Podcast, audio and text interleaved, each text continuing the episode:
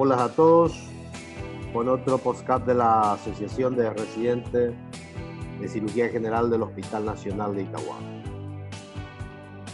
En el día de hoy tengo el alto honor de contar con nosotros con el amigo Gustavo Smith, a quien me une una amistad más de 30 años. Él es cirujano general, terminó la residencia en el Hospital Escuela de la ciudad de Corrientes, Argentina. Actualmente docente de la Universidad Nacional del Nordeste, médico de planta del Hospital Escuela y instructor del mayor centro de entrenamiento del Nordeste. Así que desde ya muchas gracias Gustavo por compartir tu experiencia con nosotros. Y en el día de hoy nos va a dar una apuesta al día de lo que es el manejo de la colicistectomía difícil. Así que por favor, Gustavo, adelante con tu charla.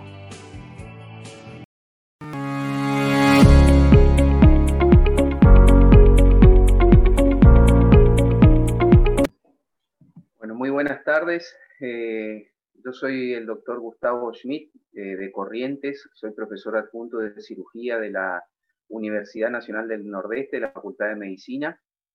Eh, soy cirujano general y de, staff del Hospital Escuela José de San Martín de esta ciudad. Y también soy coordinador e instructor de los cursos del CENSIL, que es el Centro de Entrenamiento de Cirugía Laparoscópica eh, de Corrientes. Y bueno, quiero agradecer a la Sociedad de Cirugía de Paraguay y principalmente al doctor Diosnel, eh, al cual me une una, una, amistad de muchos años, eh, ya que fuimos compañeros de facultad, así que muchísimas gracias. Y el, el tema que me toca hablar es de eh, la conducta, de, de, las técnicas quirúrgicas y, y cómo los tips para operar una, la patología vesicular. Primero, decir, ¿la cirugía laparoscópica se puede hacer en, en colecistitis aguda? Por supuesto que se puede hacer en, en, esta patología y hoy por hoy es el ¿sí? sería la regla de oro de la cirugía eh, para la patología vesicular. Decir que la colecistitis aguda es la inflamación aguda de la vesícula biliar debido a la obstrucción del cístico por un cálculo en el 95% de los casos con expresión clínica y anatomopatológica.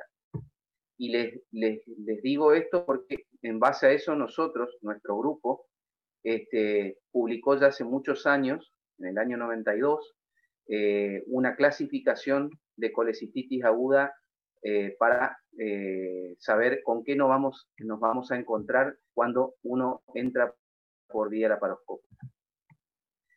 Esto es lo que se llamó hallazgos anatómicos de patología vesicular, que se publicó en una revista argentina de cirugía del año 92, eh, en los cuales está uno de los mentores y, este, al que le debo mucho, que es el doctor Ricardo Torres y el doctor Raúl Orban, donde clasificaba las, se clasificaban a las colecistitis en tipo A, B, C y D. Muy bien, decíamos que el grado A es la vesícula que no tiene inflamación, que es la litiasis eh, simple, y que eh, es la que quisiéramos encontrar todos para operar, donde, donde se ve perfectamente bien el hilio, donde se puede ver que las paredes de la vesícula eh, son finas, no tienen eh, inflamación. Es el, el cuadro ideal que generalmente el paciente viene por cólico biliar en la consulta y uno le hace una ecografía que tiene litiasis vesicular, que obviamente en nuestro caso eh, solamente operamos cuando son sintomáticas y no las operamos cuando son asintomáticas. Eh, y la, cirugía es como, eh, como cualquier tipo de estomía laparoscópica, sencilla, buscando de disecar el, calot, siempre tratando de tener la visión crítica de, Strasberg, que es eh, encontrar bien el conducto cístico, la arteria cística, el hígado en el fondo. De esa manera mm, estamos seguros de que no vamos a lesionar la, vía biliar principal. Nos, eh, la apertura del, del, calot es importante porque eso hace de que podamos separar el conducto cístico de eh, la vía biliar principal, el colédoco. Muy bien, este, eh, decíamos que la, apertura del calot es importante para separar el conducto cístico del colédoco y de esa manera una vez que tenemos controlado el ilio vesicular, eh, se clipa en, tanto la arteria como el conducto cístico. Hoy por hoy nosotros ya no clipamos la arteria, directamente la quemamos con corriente polar y sí colocamos eh, clips sobre la, eh, el, conducto cístico. Ahí vieron que se quemó la, arteria eh, cística sin ningún tipo de inconveniente y se colocan clips en el conducto cístico, colocamos dos en proximal y uno en distal, seccionamos y continuamos con la cirugía de la desperitonización de la vesícula de eh, hay quienes dicen de que eh, no utilizan clips porque eh, hay, están descritos casos de migración de clips a la vía biliar. Nosotros no tuvimos, por suerte, ese tipo de inconvenientes, así que no, usamos clips y, los que no usan clips generalmente usan ligadura. Cualquiera de las dos es una buena alternativa. Muy bien. Después tenemos la colecistitis grado B, que es la colecistitis temprana, tensa, con o sin cálculo enclavado, paredes engrosadas, con gran edema, contenido hidrópico, purulento o mucoso, y es ahí donde nosotros tenemos que trabajar eh, con eh, técnicas de maniobras romas y maniobras agudas, tratando de no utilizar mucho el, electrocauterio. Muchas veces cuando no se puede tomar la, la vesícula, lo que hacemos es usar aspirar el contenido, de esa manera se afloja la tensión de la vesícula y de esa manera podemos tomarla tanto del fondo como del cuello para hacer la disección, eh, llegar al calor y poder identificar tanto el conducto cístico como la arteria cística. Ustedes vieron que hasta ese momento todavía no se usó el hook, recién ahí se va a empezar a usar el hook, tratando de eh, liberarlo de todas las adherencias eh, y yendo a tomar el bacinete para poder abrir el calot, separarlo de la vía biliar.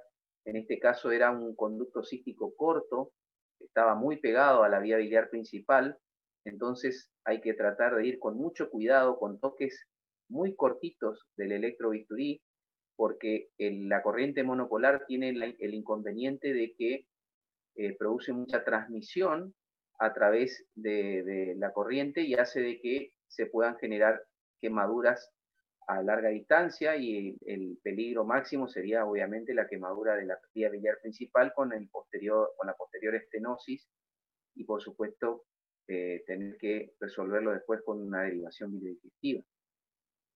Ahí se ve que ya se, separó la arteria, se separó el cístico, ahí eh, en, esa en ese video ven que se clipa la arteria, ya no lo hacemos, directamente eh, quemamos la arteria, eh, tomamos, cargamos la arteria con el, con el gancho, el hook, y vamos quemando arriba y abajo, arriba y abajo, hasta que se, secciona, y de esa manera quedamos seguros y tranquilos de una buena hemostasia. El conducto cístico sí, como siempre, dos clips en proximal y un clip en distal para tratar de que si se afloja uno tengamos otro de, de, seguridad. Y por supuesto que después si se secciona el conducto cístico y la arteria y posteriormente se procede a la colecistectomía de cuello a fondo como siempre.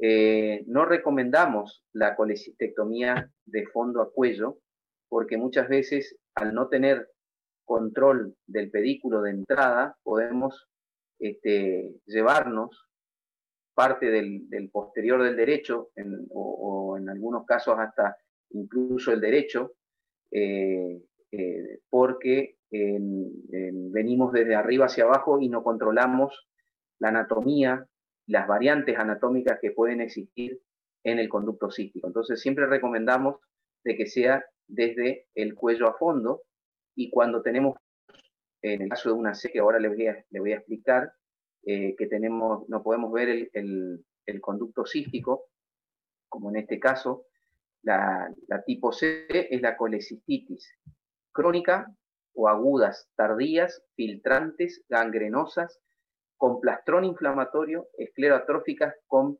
pericolecitis o ilio dificultoso. Muchas veces eh, este tipo de, vesículas son tan pequeñas, tan esclerotróficas, que tiene un hilio que nosotros llamamos el hilio congelado, no se puede identificar ni el cístico ni la arteria cística, entonces directamente lo que hacemos es abrir la vesícula, sacar las piedras, hacer lo que se llama la colecistectomía parcial o colecistectomía lo pribram, eh, quemar el lecho, electrofulgurar toda la mucosa del lecho vesicular y poner un drenaje y nos retiramos. No nos metemos a tratar de ir a identificar el conducto cístico o la arteria cística porque sería peor el daño que el remedio. Entonces eh, tratamos de directamente abrir la vesícula, sacamos las piedras, eh, quemamos todo el lecho vesicular, dejamos un drenaje y los pacientes andan muy bien y uno se evita el dolor de cabeza y el problema para el paciente de una lesión, de una probable lesión de vía biliar. En este caso, en, esta tipo C, que sería una crónica reagudizada, ustedes ven que hay mucha fibrosis, eh, mucho plastrón, de tanto de, ahí ustedes ven el colon, parte del duodeno, el epiplón mayor, todo va a tratar de bloquear el proceso agudo reagudizado de esta vesícula, muchas veces se perfora la vesícula, no hay que este, frustrarse porque eh, hay, veces que no viene bien que se perfore para poder tomar la vesícula, ahí pueden ver la salida de contenido purulento, o sea, ya era un tío colecisto, y fíjense cómo eh, el, aspirador cumple la función de, un disector romo y es eh, una muy buena herramienta para ir disecando y eh, cuando vemos que la, adherencia es firme, sí usamos el electrocauterio, pero si no, como si fuera nuestro dedo en la cirugía abierta, el aspirador va este, despegando las estructuras que son bastante laxas para ir eh, identificando y, que esté eh, apareciendo la vesícula en su totalidad.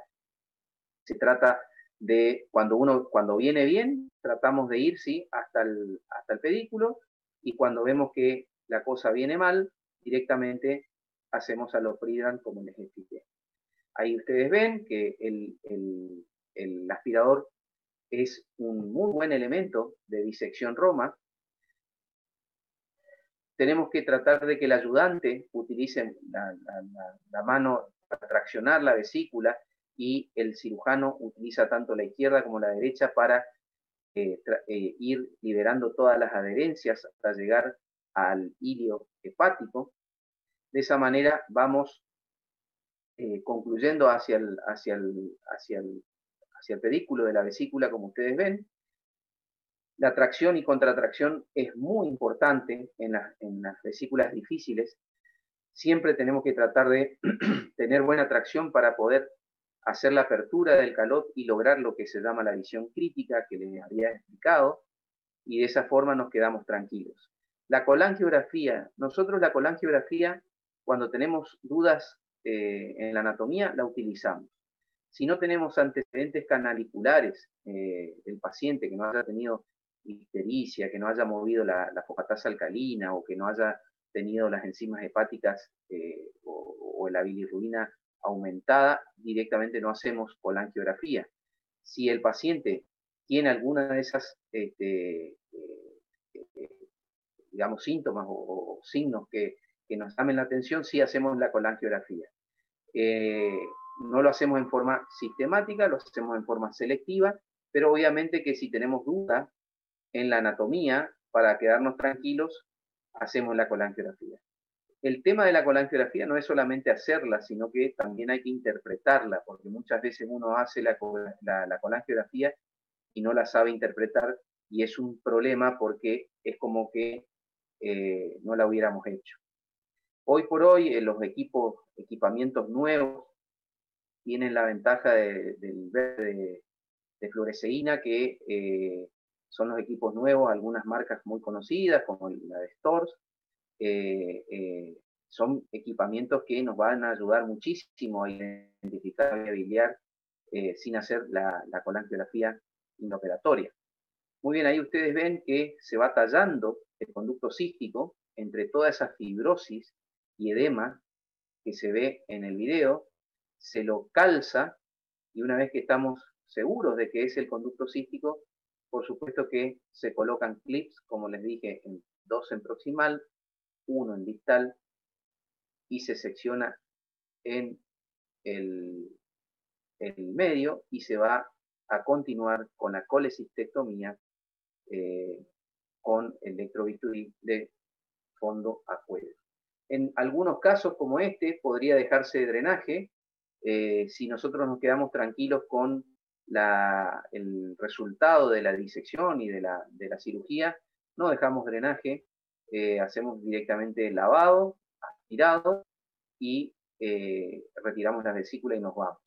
Si tenemos duda de que hubo mucho vuelco de contenido purulento o que pueda tener algún sangradito en napa del, lecho vesicular, de esa, ahí en, esos casos sí dejamos drenaje pero realmente en, nuestro grupo muy pocas veces dejamos drenaje eh, en colecistitis, incluso como la que están viendo en el video. Nos quedamos tranquilos con el lavado, eh, el aspirado, obviamente controlamos la apostasia y si estamos eh, seguros de que todo está bien, no dejamos drenaje. Este tipo de vesículas se pueden extraer por vía umbilical, lo ideal es extraerlo en bolsa eh, por vía umbilical para que no haya una, contaminación del ombligo. Como ven ahí, la bolsa que utilizamos es simplemente una bolsa de, un catéter de K30 o, K, 33 Le pedimos a la, instrumentadora o al instrumentador que nos haga una bolsa de tabaco, la sutura y eh, hace eh, eh, un endovac, digamos, casero.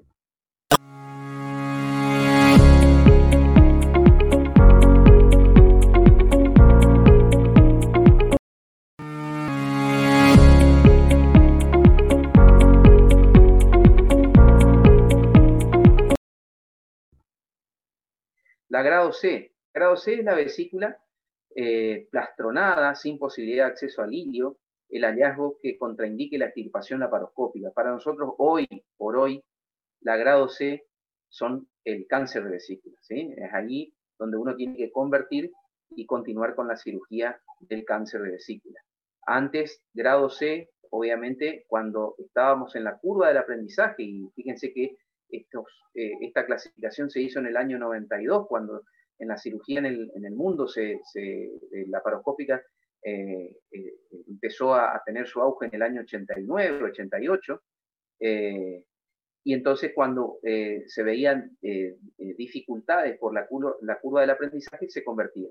Hoy por hoy, la, tipo D para nosotros es el cáncer de vesícula. Entonces podemos decir que en las colecistectomías difíciles los factores que inciden en los resultados son el grado de inflamación vesicular y por supuesto la experiencia del equipo quirúrgico. Y eso es como una escalerita que uno tiene que ir de menor a mayor, eh, eligiendo los casos, siempre primero las tipo A, tratar de que los que estamos, los que se, estén iniciando, tratar de operar tipo A, después subimos a la tipo B y después ya vamos a poder resolver la tipo C, seguramente sin ningún tipo de inconveniente. Fíjense, este es un artículo también de nuestro grupo, del doctor Torres, que se, se, publicó en el año 2002, donde se veía eh, se compararon dos periodos, de junio del año 91 a junio del año 92, que era el inicio de la experiencia de cirugía laparoscópica del grupo, y en un segundo periodo del año 92 al 2002, donde ya se consideraba, digamos, que ya uno tenía experiencia suficiente. El primer periodo, obviamente, menos casos porque se seleccionaban los casos y eh, no estaba tan difundido y era muy menospreciada la cirugía laparoscópica. La gente decía, no te operes por la laparoscopía, más vale que te operen por vía abierta. Si llevas el auto a un mecánico, querés que te, que te mire el, el motor por un agujerito o querés que te abra el capot. Bueno, cosas así pasaban en esa época. Y después un segundo periodo de 3.121 casos, donde van a ver que las conversiones globales en el primer periodo, que era la curva de aprendizaje, fueron de, en, 205 casos, fueron 13, ¿sí? un 6.3%, que era un porcentaje alto, pero se, se, esperaba eso porque era el inicio de la curva de aprendizaje y el inicio de, la experiencia de nuestro grupo. En el segundo periodo, de 3.121 casos, ya se bajó la conversión a 29, o sea, 0,92%. Fíjense cómo ya eh, se había adquirido una cierta experiencia y una cierta habilidad para resolver este tipo de patologías. Las lesiones de vía biliar, porque acuérdense que la cirugía laparoscópica de la vesícula, en que eh, surgen los problemas, en que aumentó mucho el caso de lesiones quirúrgicas de la vía biliar, pero es por esta cuestión de que no se seleccionan bien los casos al inicio de la curva de aprendizaje, no eh, se tienen algunos eh, consejos o tips que hay que tener para resolver la patología en los casos más difíciles. Entonces, obviamente aparecen las lesiones de viabilidad y obviamente la experiencia del equipo quirúrgico. Por eso la curva de aprendizaje es muy importante y hay que tratar de hacerla primero en, eh, en forma tutorizada y después, obviamente, cuando uno ya tiene cierto vuelo, ya seguir solo. En el primer periodo, de 205 casos, hubieron tres lesiones de vía biliar, o sea, un 1.46%, que es algo alto. Y en el segundo periodo, de 3.121 casos, hubieron dos lesiones de vía biliar, un 0.06%. O sea que ahí se muestra también, tanto en el lado de las conversiones como en el lado de las lesiones quirúrgicas de la vía biliar, el grado de experiencia del equipo, la evolución del equipo. En el primer y segundo periodo, en las tipo A y B, o sea, en, las vesículas de clasificación A y B, no hubieron conversiones y no hubieron eh, complicaciones mayores intraoperatorias. Y en el, en, el periodo, en el primer periodo, las de grado C, hubieron conversiones en un 18.42% de los casos, 4 por hemorragias, eh, 2 por dudas anatómicas y una por lesión del colédoco. Y en el segundo periodo, en las de grado C, hubieron 4.5% de conversiones, o sea, bajó significativamente. Uno fue por hemorragia, cuatro fueron por dudas anatómicas. Todas en estas son tipo C, o sea, son colecistectomías difíciles, es como la que les mostré en, en el video, muy difíciles, ¿sí? Acá ven, por ejemplo, un caso de un paciente diabético con una colecistitis gangrenosa, plastronada, con este, gran edema, eh, placas de gangrena sobre la pared. Entonces, otra vez, fíjense, ahí hay eh, filtrante con algo de bilis eh, ya filtrando a través de la pared de la placa gangrenosa. otra vez acá utilizamos maniobras romas y agudas, siempre tratando de despegar todo el plastrón de la vesícula una vesícula que está tensa, eh, con contenido. Eh, se trata de tomar la vesícula y fíjense, al estar tensa, cuesta. Muchas veces hay que punzarla o directamente perforarla y aspirar el contenido, o como en este caso, se palanquea nada más eh, la vesícula para tratar de llegar a la vía biliar al pedículo, sin este, tratar, de, eh, sin eh, acercarnos demasiado a la vía biliar principal, nosotros siempre decimos de que es importante acercarse al afinamiento del bacinete sobre el conducto cístico, que hace una especie de copa de champán, entonces es ahí que vamos a estar seguros donde está el cístico y vamos a estar lejos de la vía biliar. Siempre el secreto es alejarse de la vía biliar principal y acercar, acercarse a la copa de champán, que es el afinamiento del bacinete sobre el conducto cístico. Ustedes ven ahí que se utiliza el hook también como un disector de, maniobras romas. Ya hay un infiltrado de toda esa filtración de bilis que había a través de la vesícula sobre la vía biliar principal pero hay gran edema, entonces eso también favorece un poco a la disección del pedículo.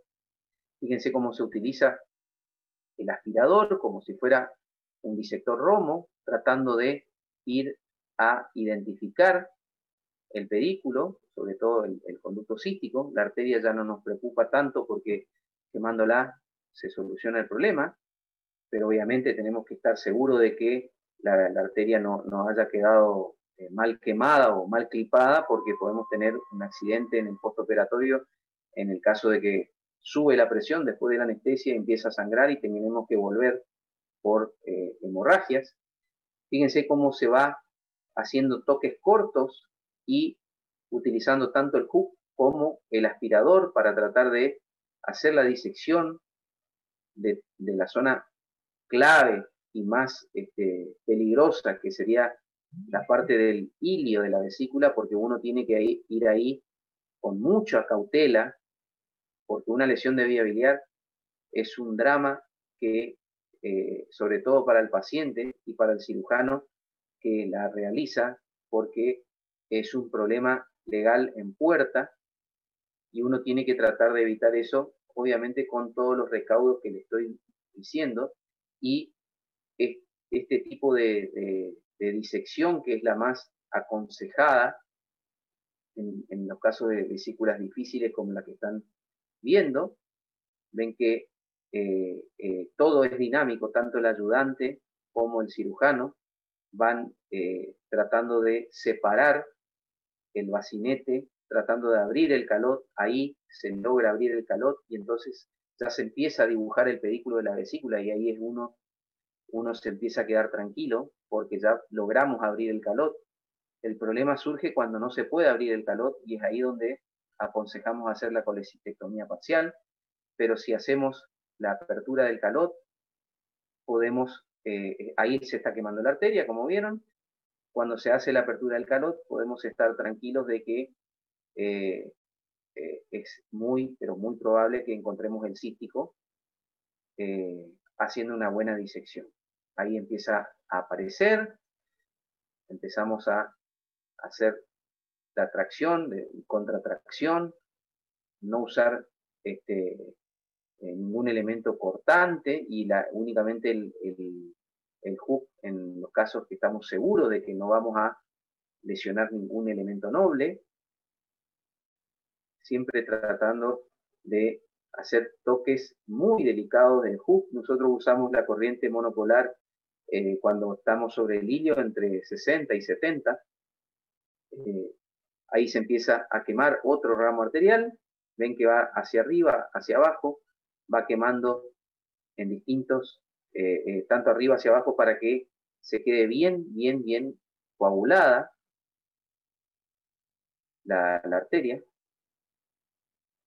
Y abajo empieza a aparecer un conducto cístico corto pero que nos va a ayudar para poder hacer el, clip up.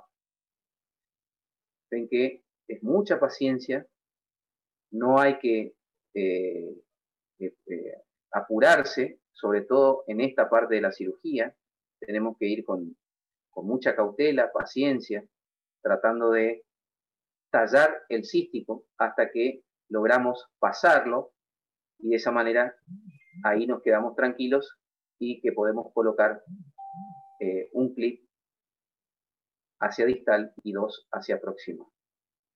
Muy bien. Eso demostramos en la parte crítica. El resto es igual que la otra, que se, separa el, el, toda la vesícula del lecho vesicular con electrocauterio, se embolsa y se saca. Ahí quedamos tranquilos que estamos lejos de la vía biliar, ahí se ve el conducto hepático izquierdo, el derecho, ahí se está mostrando y obviamente que eso es el cístico. Si tuviéramos duda en ese caso, podríamos hacer una colangio, pero se ve perfectamente bien que no hay ningún, eh, ninguna duda. Está la copa de champán, esto es lo que yo le decía de la copa de champán, esta sería la copa y este sería el piecito de la copa, y de esa manera nos quedamos tranquilos de que es el conducto cístico. Entonces, como conclusión, podemos decir que una colecistectomía laparoscópica podrá ser difícil dependiendo de las variantes anatómicas del conducto cístico, que por suerte la normal es la que más conocemos. Podemos tener una unión posterior, podemos tener una unión paralela, que se llama el cístico en escopeta, la unión en espiral posterior, la unión al conducto hepático derecho y la unión en espiral anterior. Entonces, ¿cuál es el secreto? pegarse siempre a la copa de champán, ¿sí? Cualquier tipo de estas variantes, si nosotros nos pegamos a la copa de champán, que es esta zona, por más que tenga la variante que tenga, siempre vamos a cortar el cístico y no la vía biliar principal. ¿eh? Pegarse a la copa de champán, ¿sí? Si yo corto la vesícula acá, es una copa de champán invertida. Entonces, este es el secreto. Acá es la zona donde tenemos que trabajar. De esa manera vamos a evitar las lesiones de vía biliar. La otra son las variantes eh, anatómicas de la vía biliar principal. El 72%, la más común es esta, donde se divide en hepático izquierdo y el hepático derecho se divide en un anterior y un posterior. Y muchas veces el posterior del derecho, que es la que le sigue, nace directamente del hepático común. Y después tiene un hepático izquierdo y un hepático anterior derecho, como se ve acá en la colangio. ¿sí? Tiene un hepático izquierdo, un anterior derecho y el posterior derecho que nace directamente del hepático común. Entonces, son las distintas variantes. La otra es que el posterior del derecho nazca del izquierdo. Pero si uno se pega la copa de champán, todo este tipo de variantes anatómicas no nos va a, eh, ni nos vamos a enterar porque vamos a trabajar en forma segura sobre el pedículo vesicular. El otro es el índice de masa corporal. No es lo mismo operar una paciente flaca o un paciente flaco que un paciente obeso. Eh, eh, si bien hoy la obesidad, eh, el tratamiento de la obesidad se hace por cirugía laparoscópica, la vesícula en un obeso es un poco más complicada que la vesícula en, un, en, un, flaco. Pero qué mejor que hacerle una colecistectomía laparoscópica a un obeso que si tengo que hacerla abierta. Imagínense en esta paciente una incisión de eh, con toda la pella de grasa del celular subcutáneo, meterse adentro del, abdomen es un lío, ¿sí? es preferible hacerlo por la paroscopía. El grado de inflamación vesicular, por supuesto, no es lo mismo operar una tipo A que una tipo C. Siempre tenemos que tratar de arrancar con varias tipo A, seguir con las tipo B y obviamente las tipo C. Eh, esto es, digamos, eh, de acuerdo a la, sintomatología y a las imágenes, nosotros vamos a tratar de identificar eh, las tipo A, las tipo B o las tipo C y vamos a tratar de seleccionar los casos para tener una curva de aprendizaje en forma correcta. Para eso, todo eso lleva a que el equipo, el equipo tenga experiencia, ¿sí? Eso es importante. ¿Cómo prevenir una lesión de la vía biliar? Lo que les decía, ¿sí? Identificando sin lugar a dudas las estructuras anatómicas, la visión crítica, eh, visualizando la copa de champán, que es lo que yo les expliqué, que eso es importante. Acá ven la copa de champán, ¿sí? Esta es la visión crítica, donde se ve el hígado en el fondo, la arteria cística, el cístico y el hepático. Utilizar la colangiografía cuando eh, utilizamos en forma, eh, como les decía, en forma selectiva, pero obviamente que puede ser de rutina, selectiva o de necesidad. Nosotros hacemos en forma selectiva o de necesidad. No lo hacemos en forma rutinaria. Por dos razones. Una, porque eh, las obras sociales en, nuestro país, por lo, menos en Argentina, no te paga la colangiografía intraoperatoria y si uno hace la colangiografía intraoperatoria y encuentra un cálculo, lo tiene que resolver y eso lleva pinzas de Olsen, canastillas, KT3 balón, eh, el arcon C, la camilla fluoroscópica, eh, el, el, coledocoscopio en el caso de que lo tengamos. Entonces, son todas eh, herramientas que tienen un costo y eso al, cirujano no le pagan, en cambio le pagan más al, endoscopista para que le haga la CPRE y después vengan a operarse la vesícula eh, en forma tranquila. Pero nosotros en el hospital, sí, cuando tenemos antecedentes canaliculares, lo hacemos para la práctica, obviamente, de la residencia, porque hay que tener eh, experiencia y, por lo menos haber hecho unas cuantas para en el caso de que tengamos que usarla, la, usamos. No hay que eh, empecinarse en el procedimiento priorizando la estética por sobre la seguridad del paciente. Eh, si en el caso de que tengamos que convertir, no tomarlo como un fracaso. Hoy por hoy yo les diría que la conversión quizás sea un error en, los, cirujanos que tienen alta experiencia en cirugía laparoscópica, porque van a ver mejor por cirugía laparoscópica que por cirugía abierta, en el caso que sea una vesícula pura, si hay una, complicación, una lesión, una perforación intestinal, estomacal, duodenal, lo que sea, ahí sí, bueno, si hay que convertir, eh, es lo mejor para el paciente. Pero eh, no empecinarse, ¿sí? No, no, no, como les decía, si no encontramos el hilio, no empecinarse en ir a buscarlo, simplemente se abre la vesícula, se sacan las piedras, se electrofulgura el lecho y se deja un drenaje. Decir que la colecistectomía laparoscópica es el gol estándar del tratamiento de la patología litiásica, independientemente del estadio evolutivo, A, B, C. En el caso de la D, en el cáncer, obviamente que no, no se puede hacer por vía laparoscópica.